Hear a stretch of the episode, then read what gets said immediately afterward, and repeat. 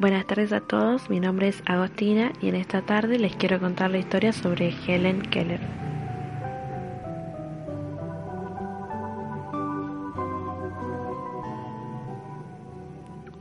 Bueno, Helen fue una escritora, una oradora y una activista política de Estados Unidos.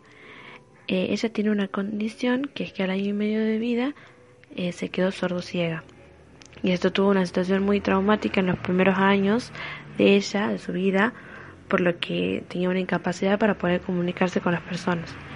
Entonces sus padres decidieron ampliar esta su, su formación, su educación, y se encontraron con Annie Sullivan, que es la persona que se encargó de formar a Helen en educación especial y eh, la ayudó a poder hablar y a poder leer en braille.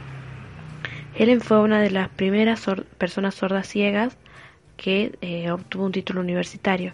Es una escritora, obtuvo una licenciatura y su primera obra literaria fue publicada en el año 1903 y es una autobiografía que se llama La historia de mi vida.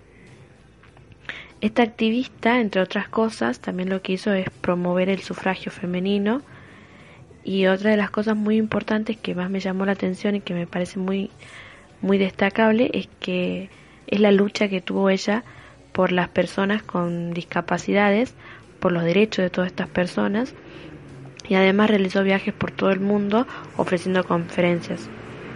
La formación que tuvo Helen significó un avance muy importante en la educación especial y se convirtió así en un gran ejemplo de superación y en un símbolo de lucha por todos los derechos de las personas con discapacidad.